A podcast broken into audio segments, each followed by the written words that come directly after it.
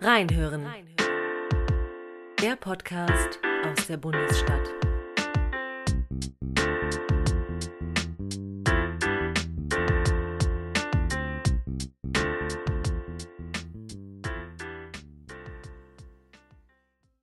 Sechzehn Jahre Angela Merkel, erste Frau im Kanzleramt Ostdeutsche. Für Kanzler Kohl das Mädchen. Es hatte den Reiz des Neuen, viel später erst den Reiz des Normalen. Zunächst beeilte sich jeder, sie zu unterschätzen. Bald wusste man, im Kanzleramt herrschte pragmatische Ruhe. Besonders irritierend für die politischen Schwergewichtler ihrer Partei.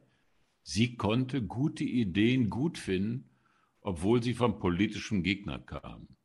Wenn das Methode war, war sie erfolgreich. 16 Jahre stand sie an der Spitze der Beliebtheitsskala, auch als ihre Partei im Sinkflug war. Wer sie ins Ausmanövrieren wollte, fand sich unversehens selbst eben dort. Nie durch dramatisches Gemetzel auf dem Schachbrett, immer durch überlegte Kombinationen. Abzugsschach nennen das die Spieler. Man begibt sich aus der Schusslinie. Das macht den Gegner blind wütig. Im politischen Haifischbecken zeigte sie keine Emotionen. Kein hitziger Angreifer konnte sie echauffieren. Sie hörte gar nicht hin. Sie sah ihm nur zu. Analysten fragen, wie konnte eine so erfolgreiche Kanzlerin nicht den Absturz ihrer Partei verhindern? Warum wandte sich die junge Generation von ihr ab? Welche wichtigen Themen wurden nicht oder nur zögerlich bearbeitet? War Merkel Auge des Orkans in schweren Krisen? Hat ihre Europapolitik die EU stabilisiert oder unfreiwillig deren Fliehkräfte gestärkt? War die Flüchtlingspolitik ein leuchtendes Beispiel für humane Solidarität oder überstresste sie die Integrationsfähigkeit der Gesellschaft? Hinterlässt sie ein gut bestelltes und abbezahltes Haus oder ein Vakuum als Arena für verlustreiche Diadochenkämpfe. Hilfreich ist ein großartiges Buch. Machtverfall, Merkels Ende und das Drama der deutschen Politik. Geschrieben ist es von Herrn Robin Alexander, kluger und hellwacher Beobachter der politischen Szene und unser Gast in diesem Podcast. Endet die mächtigste Frau der Welt zu der sie die New York Times gekürt hatte, in Schlumpfhausen, wie Robin Alexander schrieb? Ist die Politik der Kanzlerin ursächlich für die gegenwärtige Schwäche der Union? Welche Perspektiven sind erkennbar? Wir wissen, Prognosen sind immer schwierig, besonders wenn sie die Zukunft betreffen. Aber Deutschland hatte die Wahl. Wir wünschen unserem verunsicherten Land Kraft, Fantasie, Geduld, Kompromissfähigkeit und kompetente Entscheider und Macher. Von vor dem Machen kommt das Verstehen. Wir werden gleich klüger sein, als wir es jetzt sind, weil ich übergeben darf an Herrn Robin Alexander. Herzlich willkommen. Das Gespräch wird in bewährter Weise moderiert von Herrn Michael Hirz. Ein herzliches Willkommen auch ihm. Ich schalte auf Empfang. Ja, vielen Dank, Herr Professor Hombach, und einen schönen guten Tag, Robin Alexander. Guten Tag. Alexander, vor einigen Tagen habe ich mit dem Chef eines britischen Thinktanks über Angela Merkel gesprochen und wir haben uns gefragt, was denn wohl von ihr bleiben wird. Das ist in der Tat eine total interessante Frage. Und wenn man jetzt auf diese Amtszeit zurückguckt, ich meine, 16 Jahre, da gibt es eine Menge zurückzuschauen, dann fällt auf, dass sie von großen Krisen geprägt war. Beginnend mit der internationalen Finanzkrise, dann die Euro-Krise, die Flüchtlingskrise, zum Schluss Corona. Man könnte auch noch die russische Expansion auf die Krim als Krise dazuzählen. Und Merkel war immer damit beschäftigt, auf diese Krisen zu reagieren. Und das hat mehr oder weniger ganz gut geklappt. Ich meine, wir haben den Euro noch. Trotz aller Verwerfungen nach 2015 ist bei uns kein Flüchtling erfroren im Winter und auch die innenpolitische Lage ist vergleichbar zu anderen Ländern noch stabil. Also dieses Reagieren hat sehr geklappt. Das würde man sicherlich in der Rückschau als positiv verbuchen. Anders sieht es aus, wenn man auf das guckt, was ist eigentlich aktiv verändert worden? Die letzte Steuerreform ist äh, zwei Dekaden her. Die letzte Föderalismusreform ist ewig her. Unser Bildungssystem ist in keinem guten Zustand. Und es beschleicht sich so, ich glaube, die ganze Bevölkerung beschleicht das Gefühl, eigentlich sind wir nicht mehr in der Form, in der wir Deutschen uns eigentlich gerne sehen. Und unseren Nachbarn dämmert das auch. Und deshalb glaube ich, ist das eine gemischte Bilanz. Mhm. Wir können das ja mal so ein bisschen äh, abschichten. Sie haben ja so einige Themen angesprochen, aber äh, zum Beispiel die Bedeutung eines äh, geeinten und starken Europa hat sie ja immer wieder betont. Aber war ihr der Kontinent und seine Zukunft, also die Europapolitik, wirklich ein, ein Herzensanliegen? In Ihrer eigenen Partei äh, haben ihr das ja viele sehr lange nicht abgenommen. Europa war für Angela Merkel eher eine Kopfsache als ein Herzensanliegen. Da tickt sie auch wirklich sehr anders als äh, klassische Christdemokraten. Als Merkel Kanzlerin wurde, war sie sehr transatlantisch geprägt. Sie hat immer davon gesprochen, als sie in der DDR noch lebte, war Amerika ihr Traumland. Da ist sie auch zuerst hingefahren. Sie hat dann äh, als Oppositionsführerin sehr scharf kritisiert, dass ihr Vorgänger Gerd Schröder gemeinsam mit den Franzosen sich aus dem Irakkrieg herausgehalten hat. Also sie war eine amerikaorientierte Kanzlerin, als sie angefangen hat. Und in Europa hat sie eigentlich den Angang gewählt einer Frau, die reparieren muss. Also sie hat gemerkt, viel von dem, was äh, Helmut Kohl entschieden hat, Währungsunion, aber auch das Schengen-System oder das Dublin-System, kam in Krisen und sie hatte immer das Gefühl, und ich glaube auch zu Recht, dass sie sozusagen nacharbeiten muss. Also sie ist eher eine ähm, Klempnerin gewesen als eine Baumeisterin in Europa. Ja, und dann eine sehr gute Frage, welches Europa wollte sie eigentlich? Ja, und wenn man sich weniger anschaut, worüber sie gesprochen hat, als was sie getan hat, hat sie eigentlich auf ein Europa gesetzt, das von Nationalstaaten regiert wird. Das mag manche Hörer überraschen, aber das entscheidende Gremium, in dem zum Beispiel die wichtigen Strukturfragen der Eurokrise entschieden wurden, war der EU-Rat, also das Treffen der Staats- und Regierungschefs. Das war nicht die Kommission, das war auch nicht das Parlament. Also Frau Merkel hat Europa eigentlich über diesen EU-Rat regiert. Und sie hat unseren Miteuropäern eine Politik aufgezwungen, die die gar nicht wollten. Nämlich, die brauchten deutsche Hilfen, vor allen Dingen eigentlich deutsche Garantien, wenn man ehrlich ist. Und Merkel hat dieses Regime installiert, dass es das nur im Tausch gegen Reformen gibt. Ja, man erinnert sich an die Troika, also da reisten immer Experten an und diktierten ganzen Parlamenten, wie sie ihre Gesetzgebung verändern mussten. Und das hat ist in Deutschland viel zu wenig gesehen, in Südeuropa tiefe, tiefe Verwerfungen in den Gesellschaften ausgelöst. Und dort spricht man von der Austerität, die die Deutschen aufgezwungen haben. Und erst auf dem aller, allerletzten Meter ihrer Kanzlerschaft hat Angela Merkel davon Abstand genommen mit diesen EU-Recovery-Fonds oder die jetzt Next Generation Fonds heißen. Also jetzt haben wir unter der Überschrift Corona wird Geld aus Brüssel in Italien und Griechenland ausgezahlt, das später mal von Deutschland und Niederlanden und den Balten zurückgezahlt wird. Also diesen, man kann fast sagen, wieder eine schroffe Wende in ihrer Europapolitik hat sie erst ganz zum Schluss genommen. Jetzt äh, haben Sie äh, eins schon ganz kurz angetextet, äh, und zwar äh, auch eine mögliche äh, Spaltung durch bestimmte politische Schritte, die sie gegangen ist. Also ich habe mit dem britischen Wissenschaftler kurz auch darüber gesprochen, über den Brexit. Und seine Meinung war, dass es den Brexit ohne Angela Merkels Flüchtlingspolitik vermutlich nicht gegeben hätte. Es war ja eine hauchdünne Entscheidung der britischen Bevölkerung, soweit sie eben an die Wahlurne gegangen ist damals.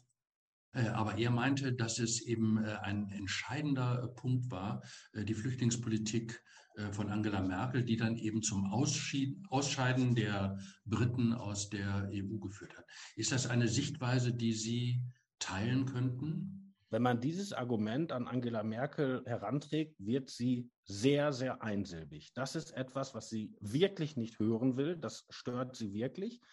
Und wenn man das Argument prüft, glaube ich, zu, wenn man da zu einem fairen Urteil kommen möchte, dann muss man sagen, Merkel hat sehr lange versucht, die Briten an Bord zu holen. Also damals gab es ja den Ministerpräsident Cameron und äh, das andere Machtzentrum in der EU, wenn Sie so wollen, war, äh, war Nicolas Sarkozy aus Frankreich. Und Merkel hat oft zwischen denen eine Vermittlerrolle gespielt. Also sie hat versucht, die an Bord zu holen. Als dann Cameron sich auf diese Brexit-Kampagne begab, Und das Absurde war ja, er wollte ja eigentlich nur ein Referendum, er wollte keinen positiven Abschluss. Also auf diese Abschüsse. Er hat ja vermutlich auch mit einem anderen Ergebnis gerechnet. Ja, ja, das stimmt. Und da ähm, wollte er von Angela Merkel Konzessionen haben, die an die Grundfreiheiten der EU herangehen. Also freier Warenverkehr, freier Kapitalverkehr, ähm, äh, freie Wahl des Arbeitsplatzes und so weiter. Und Merkel hat damals hart klargemacht, an diese Grundfreiheiten kann man nicht rütteln weil die sozusagen die Essenz der EU sind. Äh, das war eine Politik, die ich immer verstanden habe, weil ich glaube, das ist wirklich die Essenz der EU. Aber, und hier kommt der von Ihnen zitierte britische Diplomat vielleicht doch ein kleines Stück, äh, kommt sein Argument zum Recht. Es war ja misslicherweise so, dass diese Flüchtlingskrise tatsächlich in die Zeit fiel, als über den Brexit entschieden wurde. Und real hat ja niemand von diesen Menschen, die damals durch halb Europa über die Balkanroute bis nach Deutschland gelaufen sind, hat ja niemand Großbritannien erreicht. Die Briten haben sofort gesagt, wir nehmen keinen Einzelnen. Die Briten haben sofort gesagt, ihr könnt als Umverteilung beschließen, was ihr wollt. Da kommt niemals jemand zu uns. Also ein reales Problem gab es nicht, aber es gab natürlich ein Medienproblem. Weil das war ja die Zeit, wo jeden Tag überall in den Nachrichten, auch in Großbritannien, diese großen Züge von Menschen durch halb Europa liefen. Und man hatte eine EU-Kommission, die einerseits große Pläne schmiedete, die in ganz Europa zu verteilen, aber andererseits völlig machtlos war. Und dann auch natürlich Äußerungen von Merkel, sie können eine Grenze heutzutage nicht mehr schützen. Also das hat sehr in das britische Bild von Europa einerseits eine EU-Kommission, die die halbe Welt regieren möchte, mit ganz großen Ansprüchen, aber andererseits im Kleinen gar nichts gebacken bekommt. Das ist natürlich ein Zerrbild, ein Propagandabild, aber diese Bilder schienen das zu bestätigen. Und wie hoch der Anteil dieser Bilder, die die Brexit-Kampagne auf jeden Fall genutzt hat, wie hoch dieser Anteil an der realen, an der Brexit-Entscheidung war, das müssen Sie die Briten fragen. Aber auch ich würde sagen, einen Anteil hatten sie schon. Ja, und das äh, andere äh, Thema, äh, das ja auch auf Ihrem Konto lastet, ist ja äh, tatsächlich diese Entfremdung eben der mittelosteuropäischen Staaten, also äh, von Ungarn bis äh, Polen, die auch eben indirekt mit der Flüchtlingspolitik zusammenhängen. Ähm, wenn man mal eine, einen Strich drunter zieht, was ähm, von Angela Merkel bleiben wird und wie wir sie sozusagen im Geschichtsbild dann äh, sehen werden. Äh, wird es eine große Kanzlerin sein oder eine der im Nachhinein dann alle Versäumnisse, die ja jetzt aufgearbeitet werden müssen. Also das ist ja von äh, der Energiewende über die Sicherung der Sozialsysteme bis hin zu den Versäumnissen in der Digitalisierung, eine ganze Menge, wird das das Bild überlagern da fühle ich mich ein bisschen überfragt, weil ich bin ja ein Journalist. Und, Journalist und das fragen wir dann die Historiker in zehn ja, Jahren. Also ich bin ja, wenn überhaupt, bin ich sozusagen der, der Sekundenzeiger und nicht der Minuten- und der Stundenzeiger. Mhm. Ähm, persönlich, wenn ich spekulieren darf, glaube ich, dass wir zumindest in der nächsten Zeit erstmal eher eine Verklärung des Bildes von Angela Merkel erleben werden. Ein bisschen fängt das ja schon an. Ne? Also dass, weil die Deutschen spüren, es wird ungemütlicher. Vieles in dem, wie wir uns eingerichtet haben, in der Welt, auch bei uns zu Hause, funktioniert nicht mehr. Es wird ruckeliger. Und ähm, die Leute, Deutschen hätten es lieber länger gemütlich. Und ich glaube, dass die Merkel-Jahre trotz ihrer großen Anspannung zwischendurch in den Krisen erstmal idealisiert werden, wenn es noch holpriger wird. Ja, erstaunlich, wenn man äh, auf ihr Verhältnis, also auf Angela Merkels Verhältnis zur Partei guckt. Das war ja nie ein Liebesverhältnis, ich glaube auch gegenseitig nicht unbedingt. Äh, aber es war der Erfolg, den sie erzielt hat bei Wahlen. Der erste ganz knapp gegen Gerhard Schröder damals, wo die Sozialdemokraten das ja mehr oder weniger verstolpert haben im letzten Augenblick oder vielleicht sogar am Wahlabend, äh, bis hin zu 2017 mit diesem Wahlkampf, äh, den sie gewonnen hat, einfach mit dem schlichten Satz, sie, sie kennen mich. Aber das, das war der 2013-Wahlkampf. Der 20, 2013, richtig. Ähm, also Erfolg war bei ihr eine Überlebensfrage. Ist das ein Hinweis auch auf die Partei, die eigentlich äh, eher ein, äh, ein machtpolitisches äh, Sensorium hat, als eher ein, ein Programm geprägtes? Also, dass sie denjenigen oder diejenige liebt, die ihr den Erfolg beschert und andere Dinge geringer bewertet? Das stimmt auf jeden Fall. So absurd mein Satz klingen wird, den ich jetzt spreche, die Wahlerfolge von Angela Merkel waren relative Erfolge. Denken Sie an 2005, als sie zur Bundeskanzlerin gewählt wurde. Da hing Gerhard Schröder, ihr Vorgänger, wirklich in den Seilen. Da wurde ja sogar der Bundestag vorzeitig gewählt, weil Schröder glaubte, ein neues Mandat vom Wähler zu bekommen. Und Frau Merkel hat in den letzten Wochen dieses Wahlkampfs 16 Prozent verloren. Sie hatte grauenhafte persönliche Werte. Um ein Haar hätte Schröder sie noch geschlagen. Also das war ein mehr durchs Ziel gerettet als äh, triumphal durchgelaufen. Um, auch 2009 dann Schwarz-Gelb war ja keine glückliche Regierung. Und es gibt nur eine Wahl, die hervorsticht, das ist die 2013-Wahl. Das ist eigentlich auch der, der Höhepunkt, wenn Sie so wollen, der Liebesaffäre der Deutschen mit Angela Merkel. Eine Wahl, die völlig ohne Inhalte läuft, mit dem Satz, Sie kennen mich. Da, wird am Berliner Hauptbahnhof ein riesiges Plakat gemacht, das nur ihre Hände mit der Raute zeigt. Also Merkel wird zu ihrer eigenen Ikone. Das ist der Höhepunkt von Angela Merkel eigentlich. Und auch da zu erklären, auch mit dem Niedergang der FDP, die ja sogar aus, aus dem ähm, Bundestag herausfällt und wo man denkt, es gibt im bürgerlichen Lager nur noch einen einzigen Anbieter. Ja? 2017 dann der Einzug der AfD in den Bundestag, sicherlich kein Erfolg für die Unionsparteien, die ja das Dogma aufgeben mussten, rechts von uns gibt es in Parlamenten keine Kraft. Also das waren re sehr relative Erfolge und natürlich die erste Wahl nach Merkel für die Union ist gleich richtig in die Hose gegangen, nämlich die Bundestagswahl, die wir gerade erlebt haben. Nun äh, haben wir gerade schon festgestellt, die Union ist ja weniger eine Programmpartei, aber sie wirkt jetzt in besonderem Maße inhaltlich ausgezehrt am Ende dieser äh, Ära Merkel. Ähm, liegt das auch an der langjährigen Vor, äh, Vorsitzenden, also an Angela Merkel, äh, die eben eine Programmdebatte zumindest nicht befördert hat? Nein, ähm, Monokausalität gibt es auch hier nicht, aber hier würde ich einen hohen Anteil veranschlagen. Ähm, es ist ja so, Armin Laschet wurde vorgeworfen, er hätte eigentlich gar kein Wahlprogramm. Und tatsächlich ist das, was die Union als Wahlprogramm vorgelegt hat, man muss es in dieser Härte sagen, eine intellektuelle Zumutung gewesen. Aber es geht ja noch weiter. Die Union hat ja auch kein Grundsatzprogramm.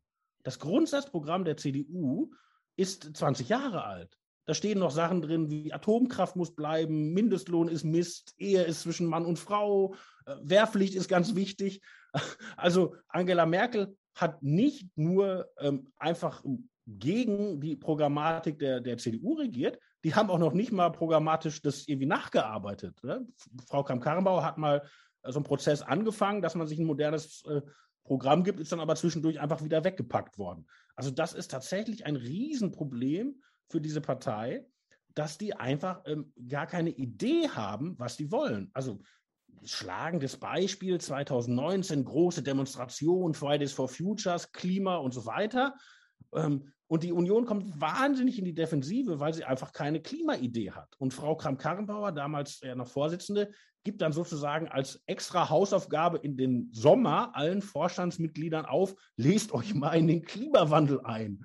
Und sie streitet auch mit Angela Merkel und sagt, es ist doch nicht meine Schuld, dass wir keine so und und der Klimawandel kam ja nicht 2019 über Nacht. Also, dass man in so einem entscheidenden Feld für unsere Zeit inhaltlich völlig blank ist, das ist schon ein Ding. Ja, in der Tat.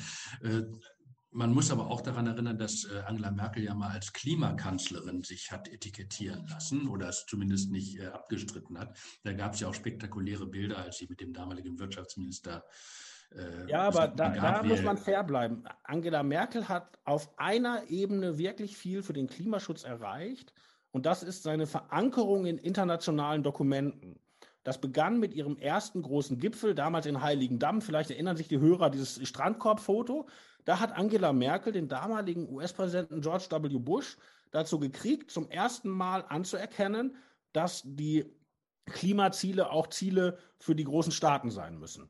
Und äh, das ging weiter. 2015 der, der Gipfel in Elmau, also Merkels Gipfel, da steht im Abschlussdokument, wir streben die Dekarbonisierung der Weltwirtschaft in diesem Jahrhundert an. Also höheres Ziel kann man sich nicht setzen.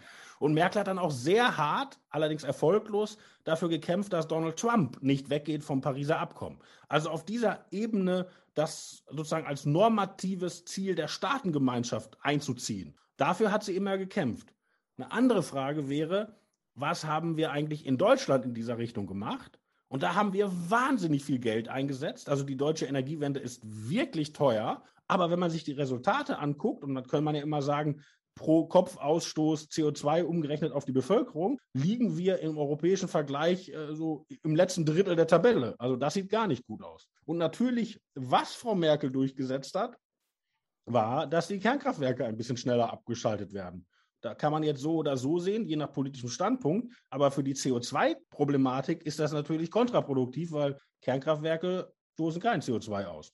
Das ist ja anders als äh, Ihr Vorgänger als Unionskanzler, also anders als Helmut Kohl, keine wirklich herausragenden Mitglieder in Ihrem Kabinett gehabt oder in Ihr Kabinett berufen.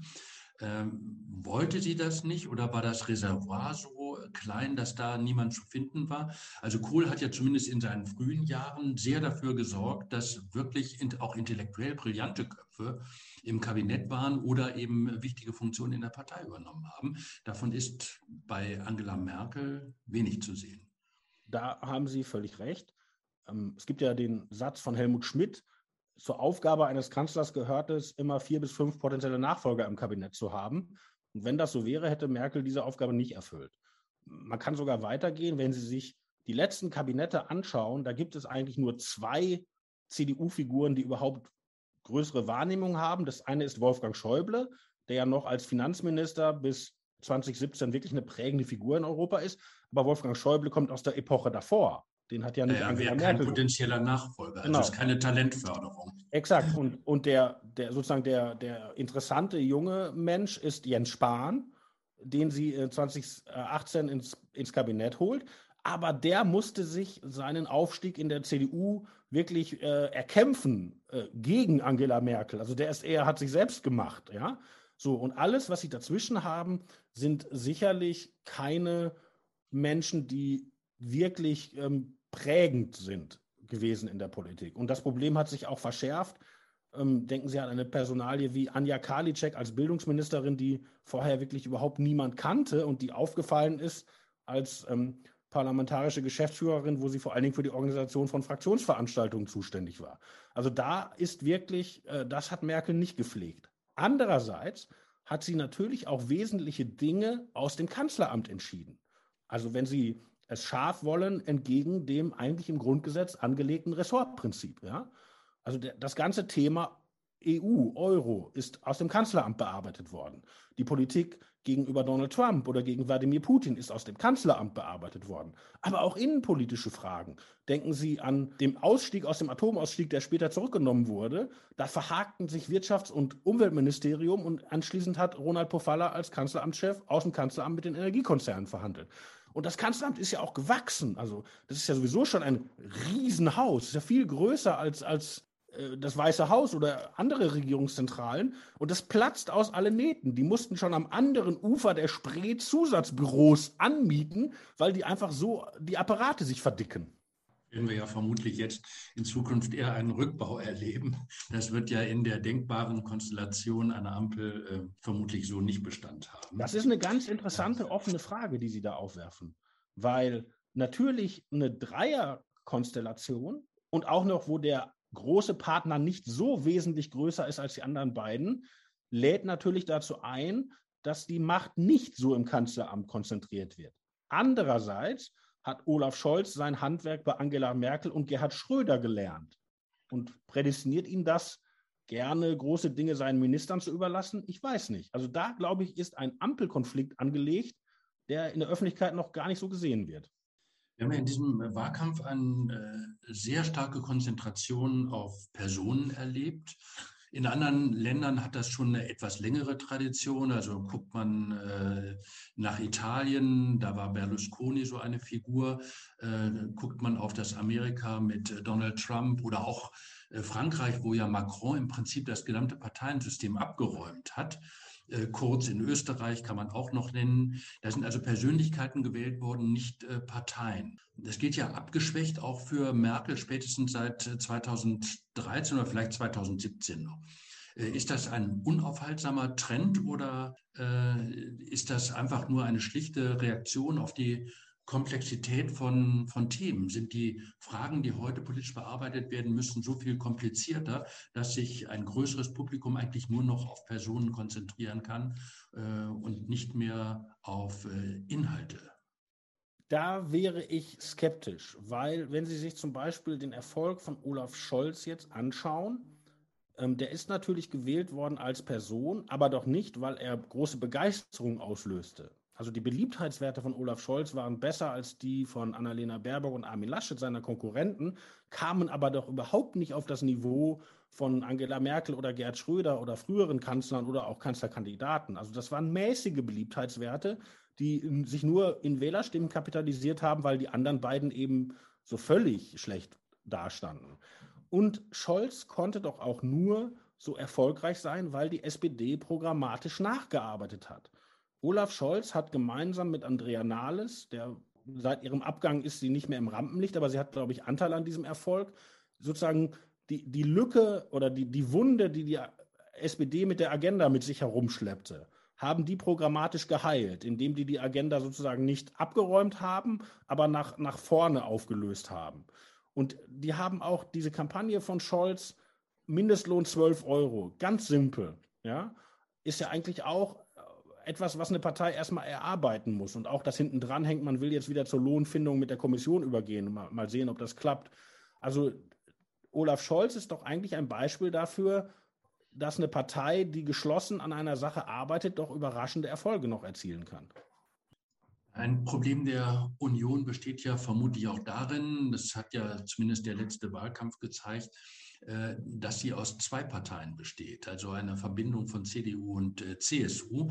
Das war sicher ein weiterer äh, ein weiteres Gewicht, das der Kanzlerkandidat der Union, Armin Laschet, da mit sich rumschleppen wollte. Es wirkt ein bisschen ja anachronistisch und glauben Sie, dass das abgeräumt wird, dass das irgendwie perspektivisch angegangen wird? Oder hat, haben sich da die, die Gräben eigentlich zwischen diesen Schwesterparteien eher verstärkt durch das, was wir jetzt im Wahlkampf erlebt haben. Das Modell, dass die Union sozusagen mit zwei Gesichtern antritt oder mit, mit, mit zwei sozusagen Formationen politisch, war immer ein Erfolgsmodell. Warum? Man konnte darüber etwas breiter kommunizieren.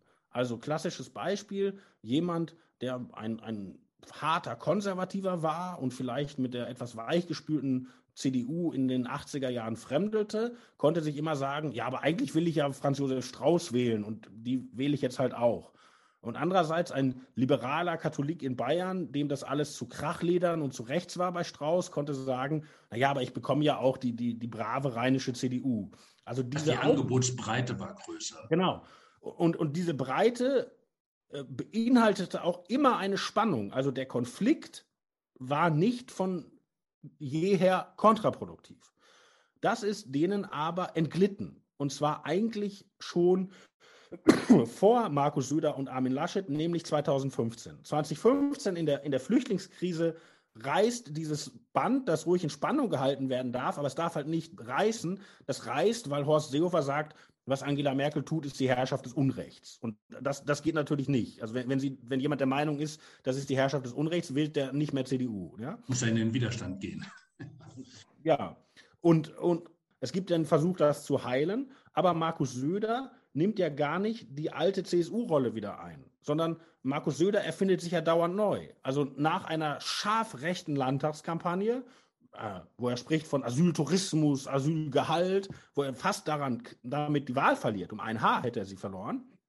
Macht er ja eine Wende ins Gegenteil und umarmt Bäume, macht Bienenvolksbegehren, versucht eine Quote durchzusetzen, spricht davon, die Union brauche ein progressives Programm. Das ist ja nicht die traditionelle CSU-Rolle.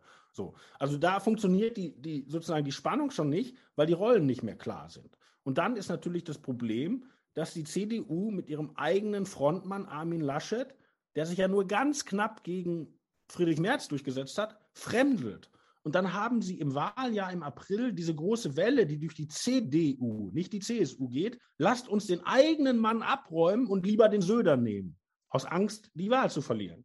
Und die wird ja nur gebrochen, diese Welle, eigentlich durch Wolfgang Schäuble, der sagt, nein, repräsentative Demokratie, Vorstand entscheidet, CDU muss den Kandidaten stellen. Also die CDU geht schon völlig, wenn man so will, mit, mit großem Konflikt in ihrem eigenen Spitzenkandidaten in, in dieses Rennen. Ja? Und Markus Söder ist dann auch nicht der Charakter, der besonders verheimlicht, dass er sich für den Besseren hält. So, und, und darum wird dieses eigentlich produktive Spannungsverhältnis so unproduktiv und wirklich äh, zerstörerisch.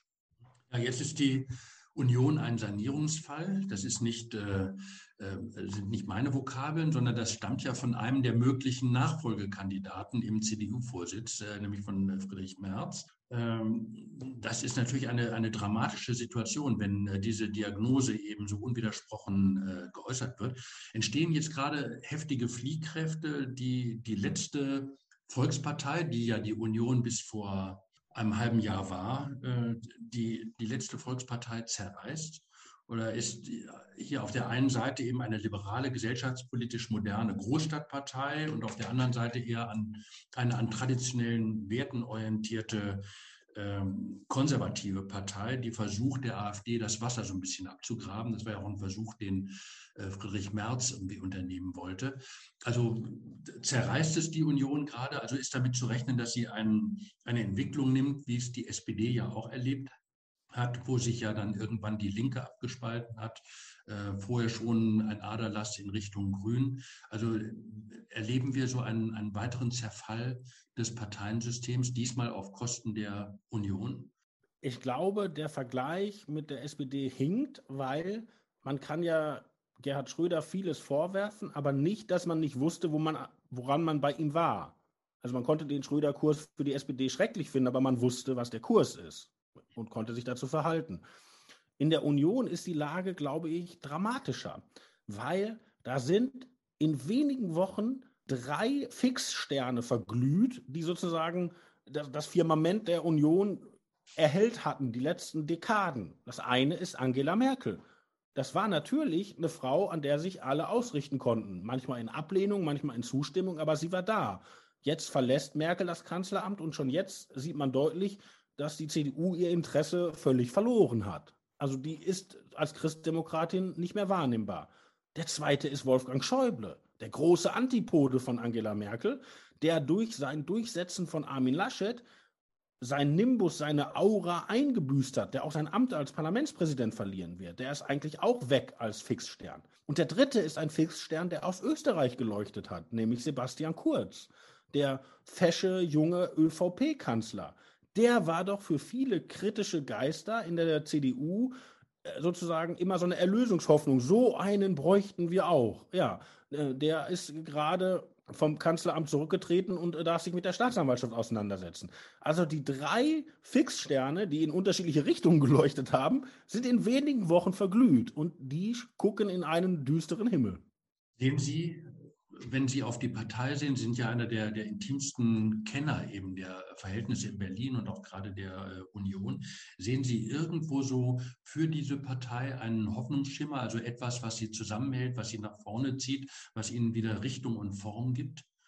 Wenn Sie es historisch vergleichen mit äh, der Niederlage, die die Union 1998 gehabt hat gegen Gerd Schröder, wo ja auch ein Teil des Unionshimmels einstürzte. Kohl war weg von der Macht und dann die schlimme Spendenaffäre. Also das waren ja auch schwere Zeiten. Woran hat sich die Union aufgerichtet? An der Schwäche von Rot-Grün. Ja? Also es konnten schnell Landtagswahlen gewonnen werden gegen Rot-Grün. Und ich glaube, das sollte man auch jetzt nicht unterschätzen. Wenn die Ampel regiert, ich persönlich glaube, dass die Sondierungs- und Koalitionsverhandlungen relativ gut laufen werden für Olaf Scholz. Ich glaube, dass er da ein sehr geplant vorgeht. Aber dann kommen doch für diese Ampel schwere Zeiten. Also wenn Sie sich anschauen, was Olaf Scholz in Europa vorhat, mehr Vergemeinschaftung, eine Arbeitslosenversicherung, eine Bankenunion, eine gemeinsame Einlagensicherung, dann eine Verstetigung dieser EU Next Generations Fonds, also weiter sozusagen ähm, Direktzuschüsse statt rückzahlbare Kredite. Das alles soll ein Finanzminister Christian Lindner mittragen dessen Partei vor wenigen Jahren noch eine Mitgliederbefragung hauchdünn gewann, ob man überhaupt diesen Mini, äh, Mini nicht, aber diesen Euro-Rettungsschirm machen wollte. Also da werden doch ganz schnell große, große Angriffspunkte für eine Union entstehen, die, wenn sie halbwegs sortiert ist, äh, da angreifen kann und auch sich an dieser Ablehnung wieder aufrichten kann. Damals hat es sieben Jahre gedauert, bis die Union wieder an die äh, Macht kam. Äh, aber Sie sagen, die Zukunft ist offen. Wir müssen es abwarten. Ich bedanke mich auf jeden Fall bei Ihnen für diese sehr genaue Einschätzung äh, der Ära Merkel und wünsche Ihnen noch einen schönen Tag. Ich bedanke mich. Schönen Tag.